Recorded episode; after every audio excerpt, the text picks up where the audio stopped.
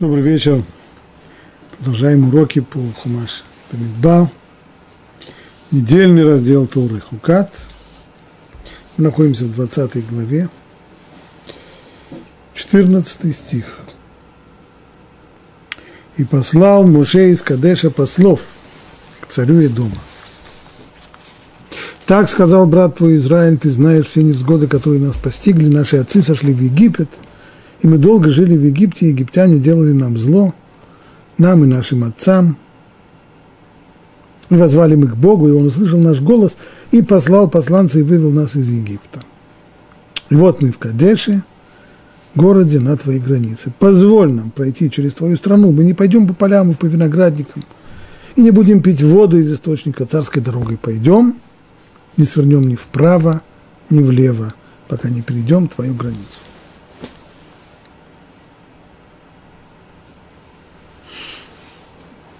Для чего Моше рассказывает царю и дому истории из жизни еврейского народа?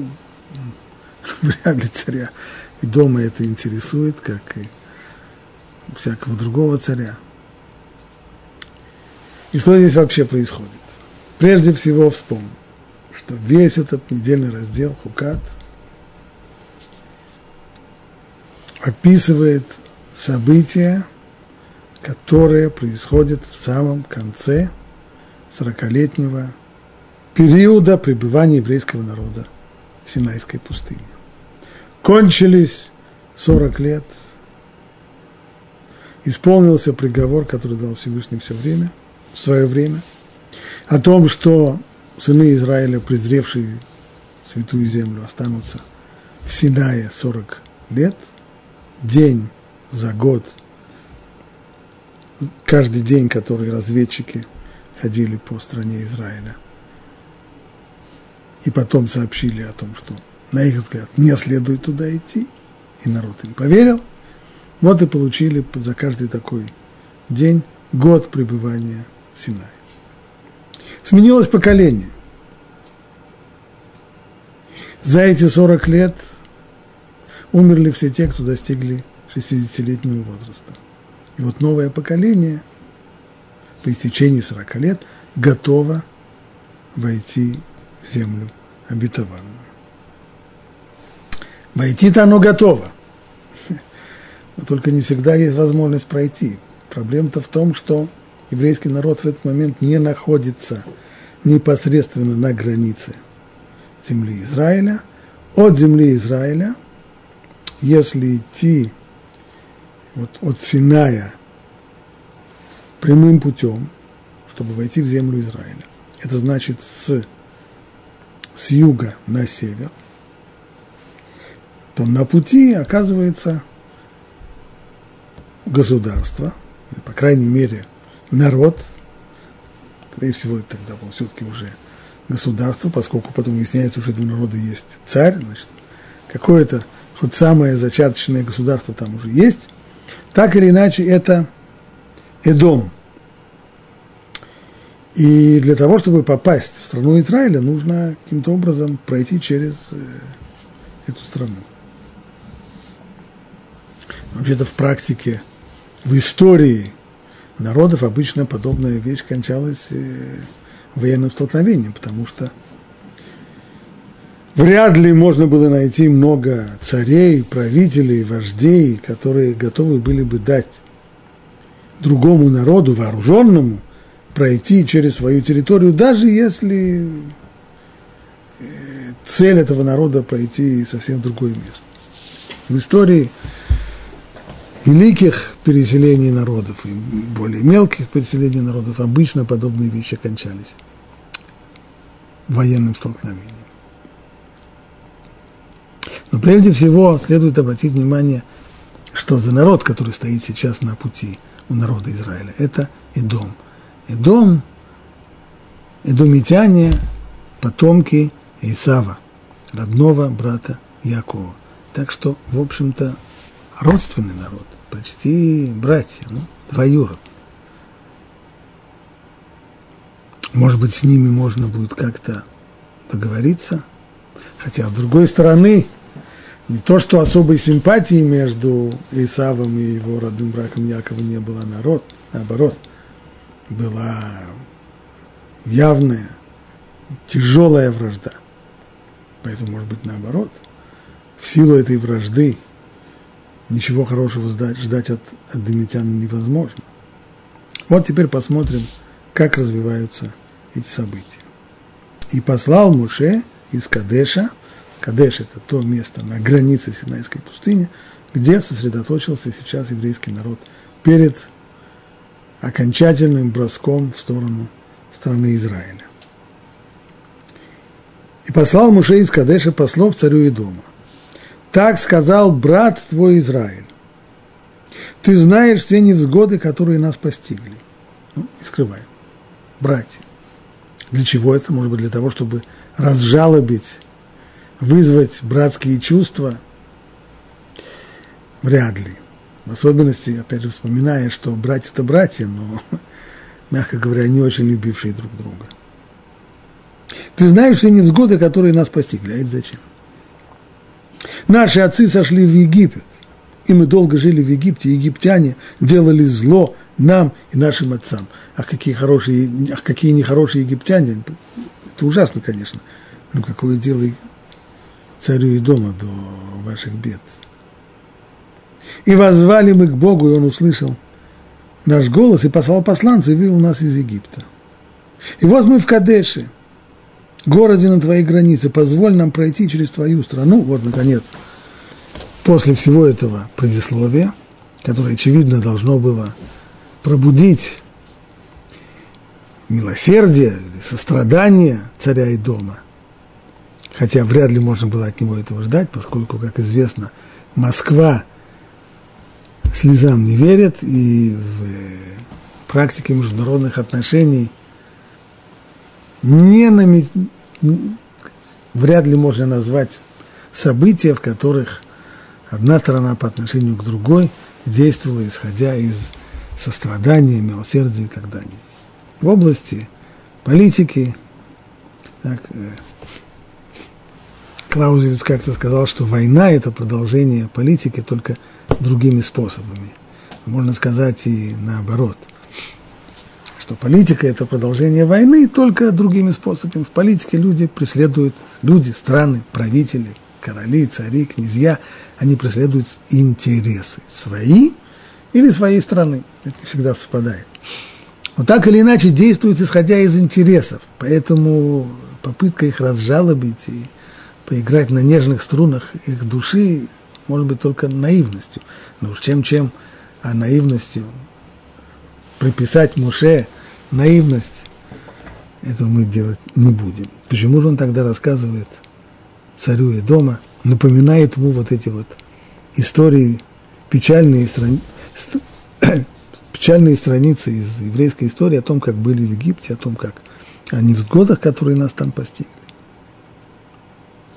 После всех этих просьб, после всех этих точнее, напоминаний, наконец-то просьба. Просьба, дай нам пройти. Тебе от этого никакого вреда не будет. Будем идти только по одной дороге, Всегда же есть опасение, что если народ будет проходить через какую-то территорию, то он просто, как это было принято, ее ограбит. Так, там будет... Э, я, ясно, что здесь прошли, что здесь было вторжение. Нет, мы не пойдем по полям и виноградникам, не будем пить воду из источника. Царской дорогой пойдем, то есть по, по центральному тракту пойдем, не будем никуда сворачивать. Ни, ни вправо, ни влево, пока не придем в твою границу. Но и дом сказал ему, нет. Так вот, возвращаемся к первому вопросу. Почему Моше напоминает здесь адамитянам про братство и рассказывает о невзгодах еврейского народа? Отвечает на этот наш вопрос Раши, который цитирует слова мудрецов, почему упомянул здесь их братские связи. Так, то есть вопрос моментально возникает. Тем самым он сказал ему, мы братья, сыны Авраама, которому было сказано, ибо пришельцами будет твое потомство. И нам обоим надлежало расплатиться с тем долгом. речь идет не о попытке разжалобить, речь идет не о попытке пробудить братские чувства. Речь идет здесь о вопросах э, прав и обязанностей. А именно, напомним, что мы с вами, идомитяне, мы с вами происходим от одного человека. Все мы происходят от Авраама. Авраам во время Брит Бен Абитарим, во время, когда Всевышний заключил с ним так называемый союз между половинками, Авраам услышал обещание Всевышнего. Ты должен знать, что твое потомство будет пришельцами в чужой земле. И будут их угнетать там, порабощать и угнетать 400 лет. Но и над народом, который их будет порабощать, я произведу суд, а после этого они выйдут с большим достоянием, и вот только после, после этого будет реализована цель вот этого вот союза между половинками, а именно после того, как потомство Авраама выполнит свою часть, а именно будет пришельцами и рабами в чужой земле, а имеется в виду в Египет, после этого Всевышний выполнит свою часть. Не просто выведет их оттуда, а приведет их в землю, в которой жил Авраам, в землю обетованную, которую, обетованную, которую Всевышний пообещал Аврааму, и отдаст ее тем, кто вышел из Египта. Таким образом, это две стороны одного и того же соглашения. Тот же самый договор. Как в каждом договоре две стороны принимают на себя обязательства. Обязательство Всевышнего было дать потомству Авраама во владение святую землю. Но за это еврейский народ должен был отбыть четыре сотни лет, ну не все четыре сотни лет, из них из 400 лет, по крайней мере 210 лет строгого режима в Египте на положении чужаков, потом рабов, а потом еще и угнетаемых рабов. Но это было связано. Мы не будем сейчас входить глубоко в вопрос, а почему? Почему Всевышний так захотел, чтобы как бы платой, потому что это не плата, но чтобы средством получения, для получения Святой Земли было пребывание в Египте. Но, очевидно, это было необходимо необходимо было сначала, прежде чем еврейский народ получит свое место под солнцем, не просто место под солнцем, а избранное место на всей планете, святую землю, перед этим он должен побывать в рабстве и научиться жить не как господин своей земли, а как с трудом терпимый или даже с трудом терпимый, и даже порабощаемый народ. Все это Муше сообщает царю и дома. Для чего? Поскольку, как говорит Раши, мы с тобой наследники Авраама, значит, вот это вот долговое обязательство, этот вексель, который был подписан Авраамом в союзе между половинками, этот вексель, он касается нас обоих на нас обоих лежала эта обязанность, надлежало его оплатить, этот долг. Ты знаешь все невзгоды. То есть ты хорошо знаешь, что пребывание в Египте – это то еще удовольствие. И именно из-за этого ваш отец, Исав, отстранился от нашего отца.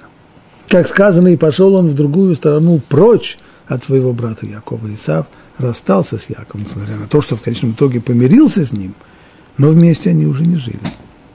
Исав отстранился от него, женился и отправился жить в Южный Негев, именно там, где сейчас на границе Южный Негев, который отделяет Синайский полуостров от страны Израиля, именно там сейчас и живут его предки. Туда он отправился для того, чтобы расстаться с Яковом. Разъедемся. И все это почему? Почему не захотели жить вместе, несмотря на то, что помирились? Из-за долгового обязательства, из-за того, что самого векселя, лежавшего на них обоих, он ушел и возложил все на Якова. То есть Исав сказал, знаете что, пожалуйста, не надо мне ни того, ни другого, не надо мне доли в стране Израиля, я ухожу. В стране Израиля остается только брат Яков. А я ухожу. Я отказываюсь от своей доли в этом наследстве. Почему? Потому что я не хочу платить плату, которую нужно за это заплатить.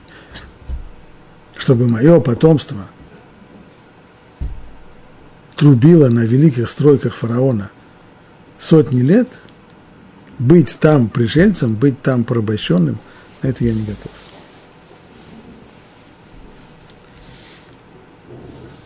Теперь, позволь же нам пройти через твою страну. У тебя нет оснований претендовать на удел в стране Израиля, поскольку ты не расплатился с долгом. Поэтому помоги же нам немного, позволь нам пройти через свою землю. То есть, все то, что говорилось до сих пор, это были аргументы Муше, почему и дом не должен возражать, почему ему не должно никак мешать то, что еврейский народ пытается пробиться в святую землю. Чтобы, чтобы эдомитяне не сказали, а почему это вы именно пойдете, почему мы должны пускать вас в святую землю, а может быть, мы ее сами себе хотим. Мы же как-то с ней соседи, может быть, мы тоже собираемся туда вторгнуться и отрезать себе приличный кусочек этой земли, или всю ее, может быть, завоевать. Почему именно вы, а не мы? На это вот здесь вот уже строит ему всю эту стройную аргументацию, что вы, по крайней мере, ваш пратец Исав в свое время отказался от доли в этом наследстве. Поэтому у нас никакого территориального конфликта с вами нету. Мы претендуем на ту территорию, которая нам была дана. В свое время наши працы были партнерами, соучастниками, но ваш отец отказался от этой доли, поэтому все это наше. Поэтому пропустите. Будьте людьми, пропустите. Ну, все это были аргументы только почему почему бы домитян, почему домитянам не могла прийти в голову идея, что вообще это плохо, если Израиль вторгнется в страну, в землю обетованную. Хорошо, им до этого, им до этого дела нет. Но есть другая проблема. Пропускать чужих людей через свою территорию, этого никто не захочет, даже если им совершенно наплевать до того, куда этот народ идет.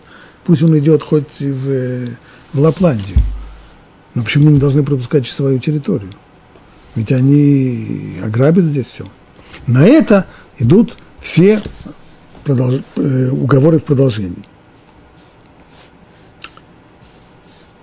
Мы не пойдем по полям, по виноградникам, топтать ничего не будем. Не будем пить воду из источника. Вот здесь странно, надо было бы сказать, не будем пить воду из колодцев. То есть мы не, даже, даже воды твоей трогать не будем. Почему из источника в единственном числе? Этот вопрос задает Раши. Следовало бы сказать воду из колодцев. Однако Муше сказал ему вот как. Хотя у нас есть ман для еды, а для питья источник воды. Мы вообще не нуждаемся. Мы пройдем просто вот стерильно. Мы ничего у вас не тронем. Если спросишь, а чем, что мы будем есть и пить, у нас все с собой. У нас есть ман, выпад, каждый день выпадает ман, мы его едим. У нас есть такой передвижной источник, источник Мирьям – который, правда, на время скрылся, но затем снова вернулся, и сейчас он по-прежнему путешествует вместе с, со станом Израиля, поэтому мы ни в чем не нуждаемся. Не только это, но из этого источника мы не будем пить из него. У нас есть вода, но мы ей пользоваться не будем. Почему? Для того, чтобы покупать у вас воду за деньги. То есть не только, что мы ничего здесь не попортим в вашей стране, наоборот – вы только заработаете на этом. Мы у вас будем покупать по полной стоимости воду, хотя мы имеем свою собственную воду. Говорит, Раша, отсюда видим правило. Даже если у постояльца есть пища, он должен покупать еду у хозяина, чтобы тот, кто дал ему кров, извлек из себя пользу. Это просто правило достойного джентльменского поведения. Если человек приютил тебя, если человек дал, дает возможность тебе у него переночевать, хотя у тебя есть собственные запасы пищи, хотя ты приехал сюда не с пустыми руками, купи еду у него, закажи, чтобы он тебе приготовил еду, заплати ему, чтобы ему была выгода от того, что, что он тебя приютил, дал тебе кровь. То же самое здесь. Это то, что обещается эдемитянам, что не только что мы вам ничего не, не потравим, не попортим, не потопчем, вы еще и заработаете на это. Но и дом сказал ему, ты не пройдешь через меня. А не то я выйду мечом с тебе навстречу. Значит, ответ нет. А если это непонятно, то поясним. Любая попытка пройти через нашу страну будет встречена вооруженным сопротивлением. И сказали ему сыны Израиля, по столбовой дороге пройдем. И если будем пить твою воду, и я и мой скот, то я заплачу ее стоимость. Ничего больше, только дай нам пройти пешком. Но он сказал, не пройдешь. И выступил и дом против него с многочисленной ратью и могучей силой, поскольку царь дома опасался, что его недостаточно поняли, то он собрал войско и уже выступил навстречу народу Израиля. И не согласился и дом позволить пройти через его границу, и обошел его Израиль стороной. Так путь в Израиль оказался закрытым. Путь, я виду прямой, с юга на север. Теперь придется обходить весь дом. Это значит, что направление движения теперь меняется.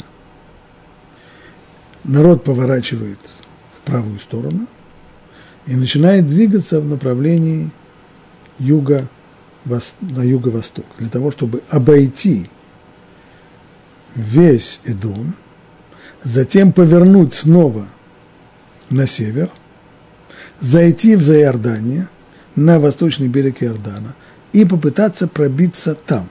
Там тоже, правда, не совсем пустыня, там тоже живут народы, муавитяне, южнее, амунитяне, севернее. Но, может быть, с ними удастся договориться, это будет более удачно, чем с Идомом. С Идомом ничего не получилось. А о том, чтобы воевать с ним, об этом разговора не было. И двинулись они из Кадеша. И пришли сыновья Израиля, вся община, к горе Ор. Вот на этом пути в сторону востока подходит к горе Хор. И сказал Бог Муше и Аарону у горы Хор на границе Эдома. Пусть присоединится Аарон к своему народу, поскольку он не войдет в страну, которую я дам сынам Израиля, за то, что поступили вопреки моему слову увод раздора. Это была тема предыдущих уроков, воды раздора. Та странная и малопонятная история, в результате которой Всевышний постановил, что ни Моше, ни Аарон, никто из них не увидит, никто из них не вступит в страну обетованную. Обоим суждено умереть до того, как настанет час вторжения. И вот сейчас Всевышний сообщает, что пришло время Аарона. Муше еще нет, Аарона уже да. Указывается точно место.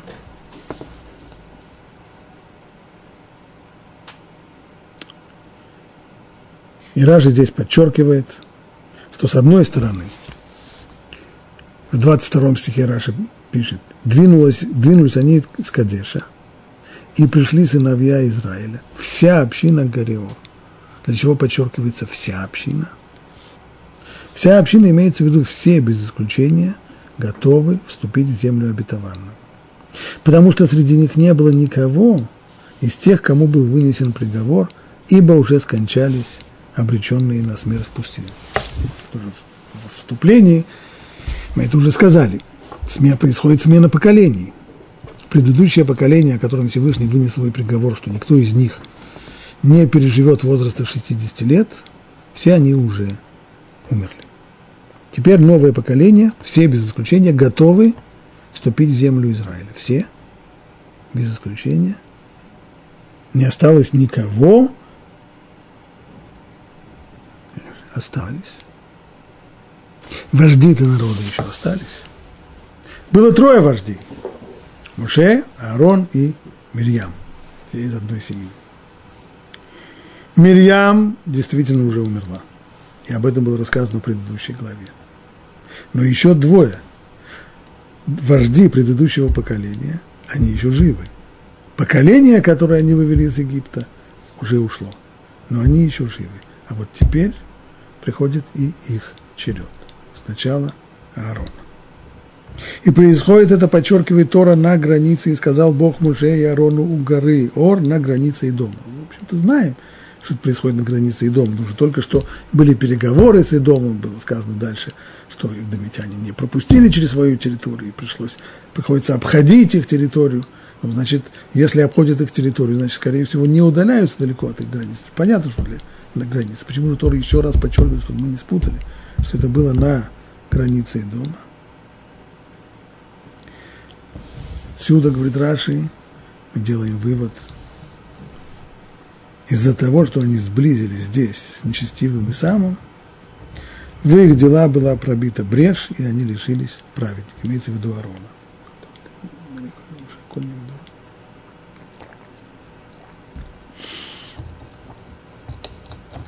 Особого сближения не было, конечно. Приблизились, переговоры были, заговорили, и все равно. Даже такая близость с нечестивыми людьми, компания с ними, или самое,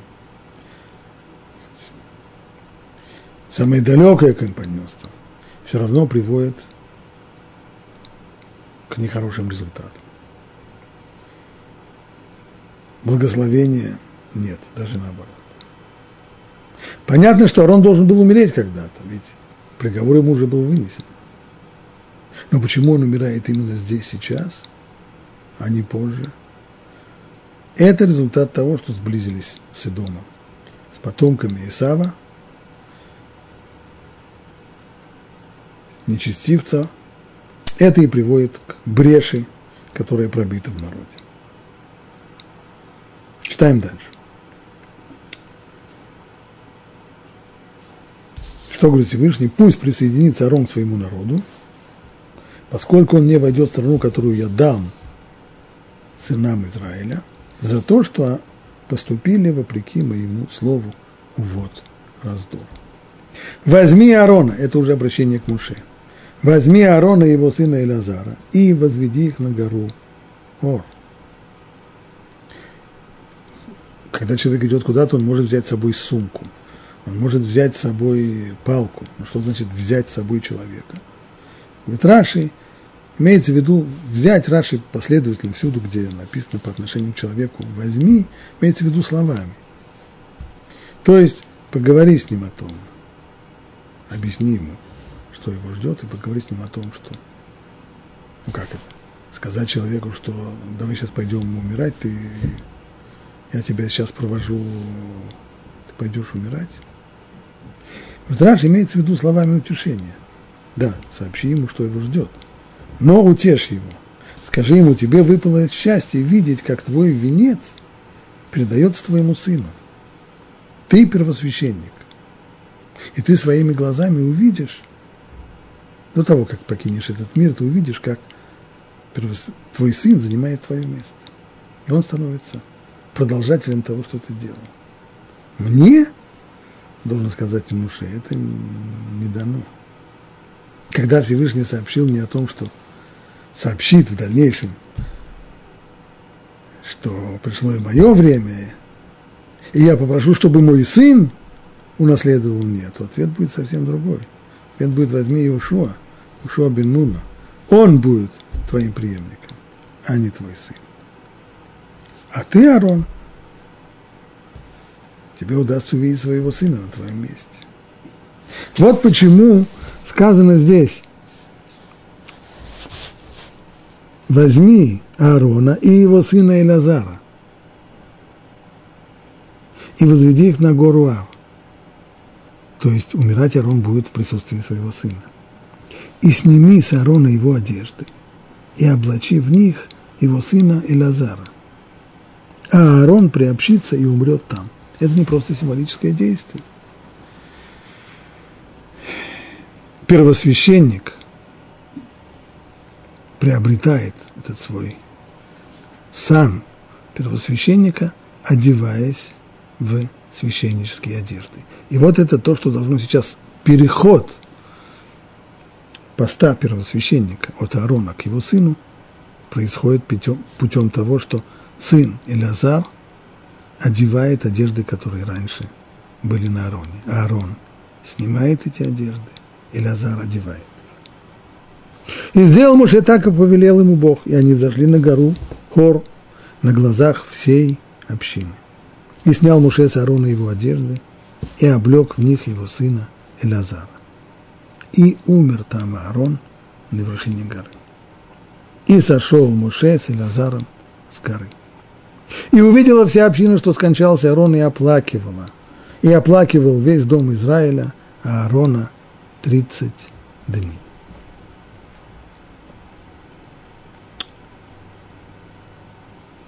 Раши поясняет здесь более подробно, как происходил уход Арона из этого мира. После того, как Муше облачил, снял с Арона одежды первосвященника и возложил их на его сына в его присутствии. После этого он сказал Арону, здесь есть пещера, войди в пещеру. И Арон вошел туда и увидел, что там, в этой пещере, приготовлено для него ложе, горит свеча. Сказал ему Моше, взойди на ложе, и он зашел, выпрями руки. И тот выпрямил, сомкни уста, и тот сомкнул. А теперь закрой глаза. И он закрыл. И тогда же Муше пожелал и себе такой смерти, чтобы ему довелось умереть так, как умер его сын Аарон, его брат Аарон.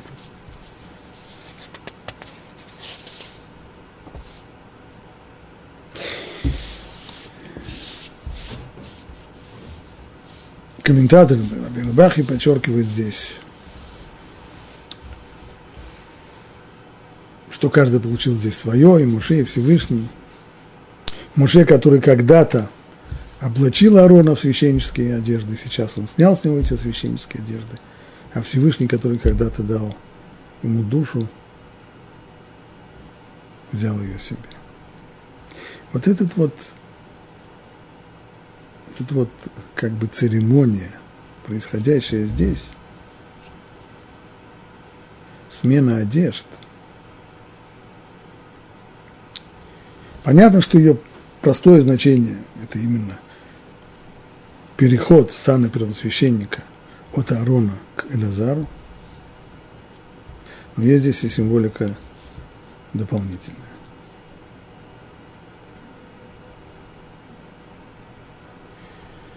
Здесь нарисован процесс ухода человека из этого мира. Мало похож на обычную смерть, но все-таки. Что представляет собой смерть? Что представляет собой уход из жизни? На самом деле это не исход из жизни. Ведь Главное в человеке – это душа. Суть человека отождествляется с его душой. Правда, душа сама по себе, у нас нет никакого общения ни с собственной душой, ни с чужой душой. Душа проявляет себя в мире через одеяние, в которое она облачается в любом мире, в каком бы она ни пребывала, у нее есть облачение. В этом мире при жизни душа облачается в одежду из плоти и крови, тело – это самое первое облачение души. Затем, повторяя вот это вот облачение души в тело, человек облачается еще и в одежду, в нижнюю одежду, в верхнюю одежду. Таким образом, одежда – это только некоторый пример, то, как мы покрываем свое тело одеждой, это только пример того, как душа человека, как человек облачается свое тело. Что происходит во время смерти? Человек меняет свое одеяние. Если при жизни он одевался, он, то есть его душа, а это и есть сам человек, поэтому мы можем сказать, что если при жизни он одевался в одежду из плоти и из крови, то, как сказано в святых книгах, в новой жизни, в мире душ, хотя это мир душ, не мир тел, но и там душа не существует без одеяний. Там она облачается в новые одежды. И эти одежды сотканы из поступков, которые совершал человек во все дни своей жизни. Что значит одежда соткана из поступков? Не будем ходить в этот вопрос. Но так или иначе, душа не просто стряхивает себя телесной одеждой, она переоблачается, она меняет одежду. И именно одежда, в которую облачается душа, она и определяет образ жизни человека в том или ином мире. В, при этой, при жизни в этом мире, естественно, то, что определяет нас образ жизни, это тело с его потребностями. В мире душ, после смерти, там новое одеяние, которое получает душа, оно определяет весь образ жизни человека. Ну уж понятно, что если это деяние, сотканное из поступков, которые совершал человек при своей жизни, то в зависимости от поступков, так, какие поступки, такая и жизнь. Но так или иначе, вся вот эта вот церемония, которую здесь проводит Муше, не только на глазах Аарона и Лазара, непосредственных участников этой церемонии, но и на глазах всего народа. Ведь Тора подчеркнула, что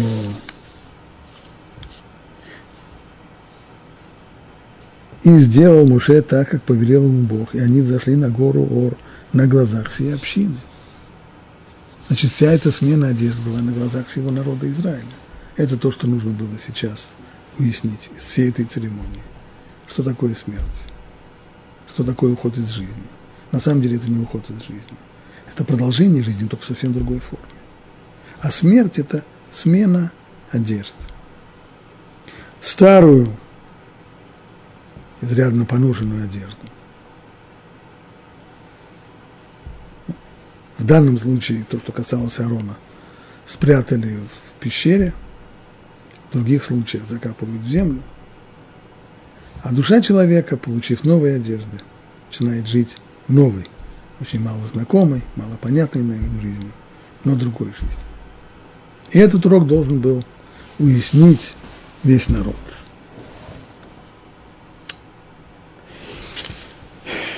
И увидела вся община. И сошел Муше с Элязаром с горы. И увидела вся община, что скончался Арон. Что значит увидела? Что имеется в виду? Что они поднялись втроем, спустились вдвоем, а где же Арон? А, если он не спустился, значит он умер. Это имеется в виду. Для этого не нужно было указывать, что она увидела, что скончался Арон. И так было видно. Если было видно, что трое поднялись, двое спустились. Дело здесь не в этом. Как пишет здесь Равирш, наши мудрецы учат, что так же, как после смерти Мирьям народная потеря проявилась в высыхании колодца. Значит, снова еще раз, еще раз мы возвращаемся к ситуации. Промежуточное положение. Новое поколение готово вступить в страну Израиля, старое поколение уже ушло, но вожди старого поколения еще с нами. Правда, они тоже уходят. И каждый раз, когда кто-то из них уходит, то его уход ощущается явственно и отражается на жизни всего народа. Ушла Мирьям в тот момент, когда она умерла, не было больше воды пить. Кончилась питьевая вода. Источник, который до сих пор чудесным образом появлялся каждый раз в том месте, где стоял стан Израиля, этот источник высох. И воды больше не было. И тогда весь народ почувствовал на себе и очень-очень хорошо, что Мирьям умерла. Теперь умирает Аарон. Также – Хотя черным по белому здесь ничего не сказано, но намеком мы видим тоже, что народ почувствовал и понял, было здесь зримое, то есть смерть Аарона стала зримой для народа. благодаря физическому явлению, которое можно было наблюдать. Говорят наши мудрецы, что то, что произошло со смертью Аарона, их покинуло то облако, которое до сих пор оберегало и укутывало людей. Облака, Ананея Кавода, облака славы, которые укутывали стан Израиля, отделяли его от всего остального мира и оберегали от, э, и от врагов, и от э, хищников, и от всякого зверя, и, и от всякого соблазна тоже. Вот эти самые облака, которые всюду и везде сопровождали еврейский стан в их скитаниях в пустыне, они рассеялись. И результат сразу мы читаем дальше. «И услышал кананейский царь Арада, живший на юге, что Израиль идет дорогой от Арим, и вступил в сражение с Израилем». Еврейский народ моментально атакован. До сих пор облака защищали его, в том числе скрывали от глаз, от недоброго взгляда, соседей, а теперь, после смерти Арона, облака эти ушли, и еврейский народ оказывается беззащитным. Вот это вот состояние беззащитности, а известно, кто беззащитен, кто слабый, того тут же бьют. Немедленно поощрила кнанского царя к нападению на них. И еще здесь сказано, может быть, еще одно замечание имеет смысл. И увидела вся община, что скончался Арон – Первый результат – война, не будем читать дальше. И оплакивал весь дом Израиля Аарона 30 дней. 30-дневный траур. Пишет здесь Равир, а вспомните, пожалуйста, что было, что мы читали только вот в предыдущей главе. Когда Муше и Арон приводят народ в Кадеш, то выясняется, что там вот нет воды. Из-за чего? Из-за того, что умерла Мирьям, чудесный источник скрылся, воды больше нет. Какие жуткие обвинения Муше и Арону бросал тогда народ. Их обвинили в том, что не может быть что – Бог повел их сюда, Муше и Арон сюда их завели в это самое гиблое место. И они виноваты в том, что они здесь умрут из. И они виноваты в том, что вообще вывели их из Египта. Зачем нужно было уходить из Египта для того, чтобы умереть здесь от голода и жажды. Жуткие-жуткие обвинения. Прошло всего лишь несколько дней или несколько недель. И об этом человеке, которого обвиняли во всех немыслимых грехах – о нем скорбят 30 дней. Отсюда, говорит Равиш, мы начинаем понимать истинное отношение к Муше и Арону. Да, еврейский народ обвинял их. Да, бросал им в лицо гневные и очень-очень обидные обвинения. Но это был только результатом отчаяния. Люди могут наговорить друг другу в лицо жуткие гадости. Но это никак еще не учит об истинном отношении к человеку, которого они обвиняют. Может быть, да, но может быть, нет. Даже люди, которые искренне любят друг друга, возьмите скандал, который происходит между мужем и женой. Не дай Бог это кому-нибудь третьему услышать. Какие обидные слова говорят. Как иногда стараются в самое, в самое больное место ударить. Это могут быть люди, которые искренне любят друг друга. Но только сейчас, в момент взрыва страстей, когда происходит накал страстей, обиды, отчаяние, человек просто не владеет собой. И из него выливаются самые обидные слова. Конечно же, это ранит, конечно же, это. Но это не говорит об истинном отношении к тому человеку, которого сейчас обливают грязью, которого сейчас обвиняют во всех немыслимых грехах. То же самое и с Мушей Ароном пишет Равирш. Это глубокая скорбь по Аарону непосредственно после возведенных на него обвинений указывает в действительности на то, что бунты, отравлявшие, конечно же, отравлявшие, жизнь Аарона и Муше, еще как отравлявшие, являлись лишь временными возмущениями, вызванными приходящим состоянием отчаяния. В основном же, в своем обычном состоянии народ знал о достоинствах своих лидеров и ценил их. И вот результат того, что защита ушла, скрылись облака славы, и услышал кананейский царь Арада, живший на юге, что Израиль идет дорогой от Ари, и вступил в сражение с Израилем, и захватил у него пленников. И дал Израиль обет Богу, сказав, если ты предашь мне этот народ, то я обреку на опустошение их города. И услышал Бог голос Израиля и передал им Кананеев, и они опустошили их города. И услышал канонейский царь. Что он услышал? Говорит, Раши, он слышал, что умер Аарон, и что облака славы оставили стан Израиля. И после того, как он атаковал, написано, и захватил у него пленников. Ваиш, Мимену, Шеви. Говорит, Раши, и только одну рабыню. На первый взгляд немножко странно написано. Ваиш Мимену Шеви. То есть было здесь пленение. И Раши приводит здесь объяснение наших мудрецов, что имеется в виду всего лишь только одна, да и та рабыня.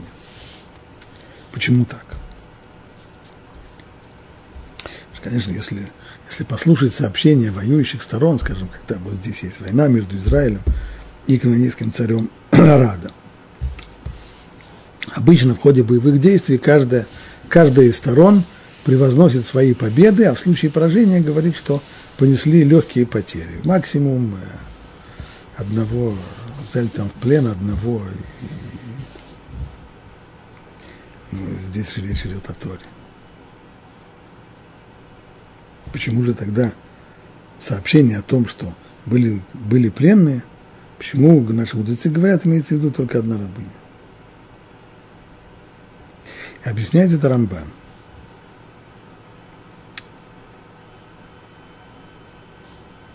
Понимание мудрецов Талмуда таково, что если есть не только что поражение, но и даже при общем удачном исходе военных действий, если при этом есть жертвы, это значит в народе что-то нехорошо это всегда происходит, уточним еще раз, речь не идет о всех на свете войнах, безусловно нет. Имеется в виду войны, которые описывает Тора. Если было действительно тяжелое положение во время военного столкновения с Амалеком, наши мудрецы указывают однозначно, что причина тому была, были сомнения, которые постигли еврейский народ, сомнения в вере, есть ли Бог среди нас, и как только начались эти сомнения, тут же написано сразу, сразу вслед за этим, и пришел Амалек, и воевал с Израилем Рафидим, и, и было таки очень скверно. Это был результат. То есть духовное состояние еврейского народа, оно оказывает влияние на его геополитический статус. По крайней мере, в том, что рассказывает Тора, это всегда – связано.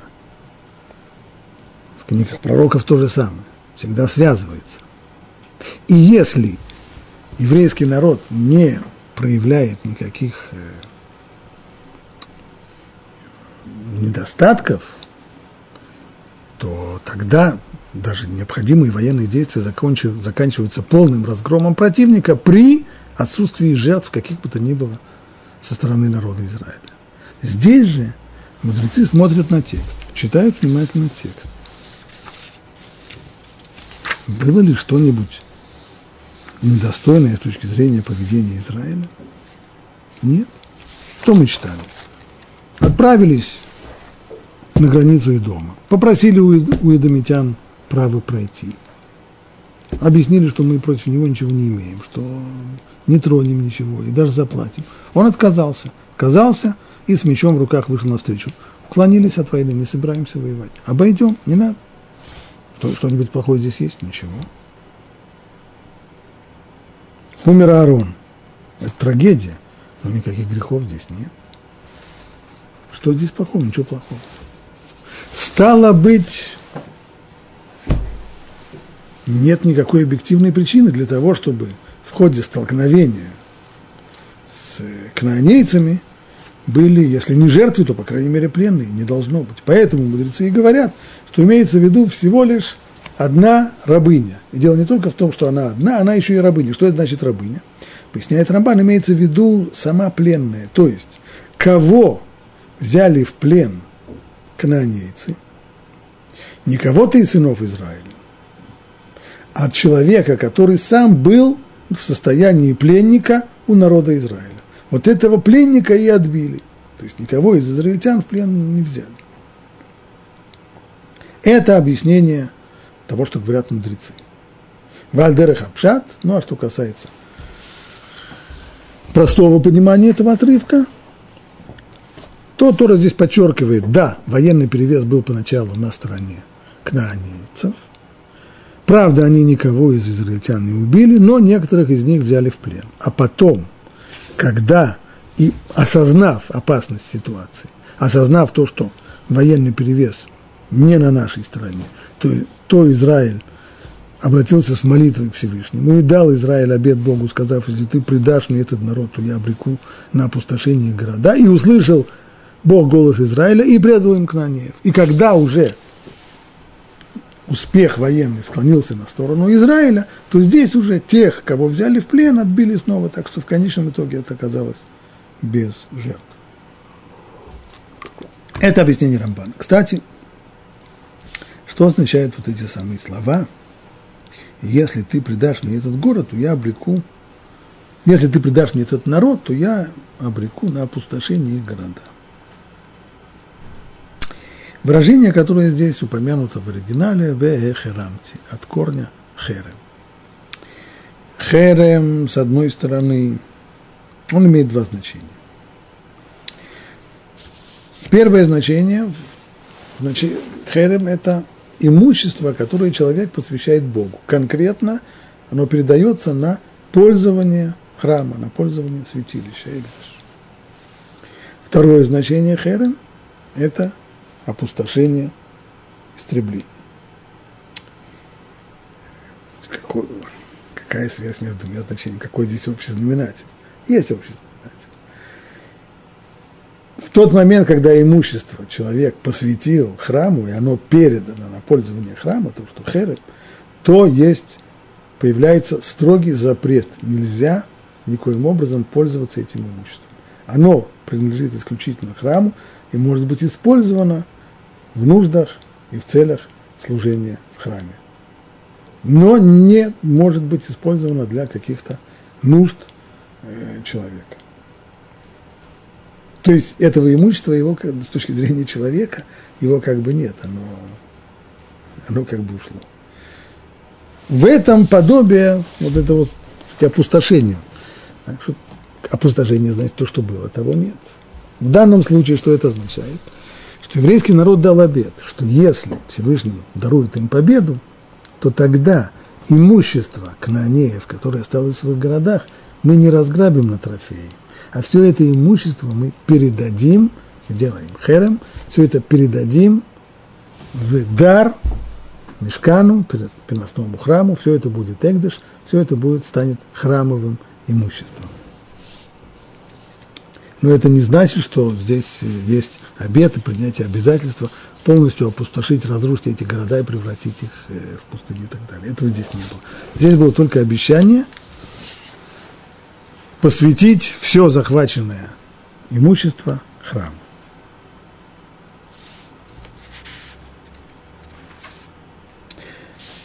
Вот здесь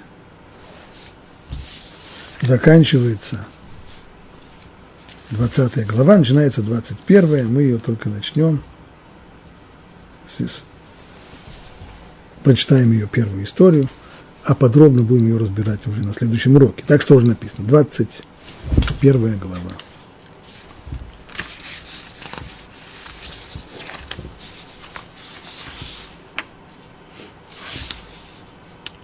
И двинулись они от горы Гор по направлению к Красному морю, чтобы обойти земли Эдома. И истощилось терпение народа в пустыне. И говорил народ против Бога и Муше, зачем вы вывели нас из Египта, чтобы мы умерли в пустыне? Ведь нет ни хлеба, ни воды, нам опостылила эта легкая пища. И напустил Бог на народ ядовитых змей. И они жалили народ, и погибло много народа из Израиля. И пришел народ к Муше и сказали, мы согрешили, говоря о Боге и о тебе. Помолись Богу, чтобы он удалил от нас змей. И молился Муше за народ, и сказал Бог Муше, сделай себе змея и помести его на шест. И будет. Каждый укушенный посмотрит на него и останется жив. И сделал Муше медного змея, и водрузил его на шест. И если ужалит змея человека, то, глядя на медного змея, тот оставался в живых.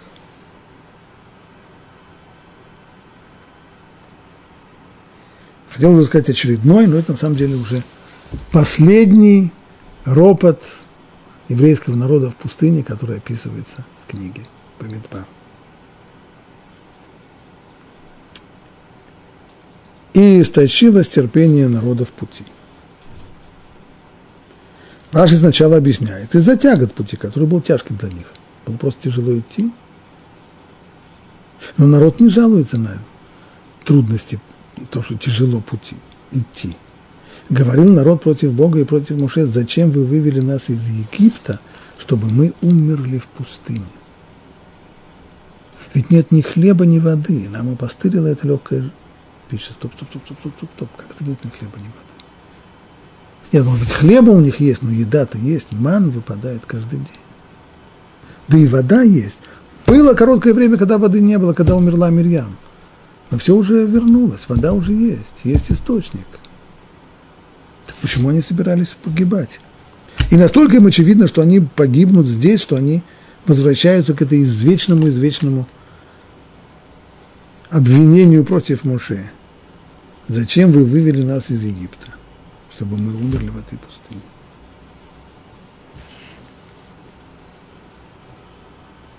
Откуда тут такая сила отчаяния?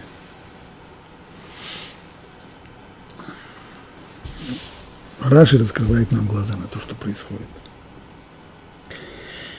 Люди говорили, мы были уже близки к тому, чтобы вступить в страну. А теперь возвращаемся назад. Так возвратились наши отцы и пробыли в пустыне 38 лет по сей день. Поэтому истощило терпение людей из-за тягот пути. Тяготы, конечно, были обычные нормальные, так можно было идти еще долго проблема была психологическая. Что произошло? Сказали. Эдумитяне не дали пройти коротким путем в страну Израиля. С юга на север. Приходится сейчас огибать страну Идом. Каким образом огибать? Идти по направлению на юго-восток по направлению к Красному морю но по этому пути уже один раз шли. Когда после того, как уже один раз стояли, 38 лет тому назад еврейский народ стоял на границе земли Израиля.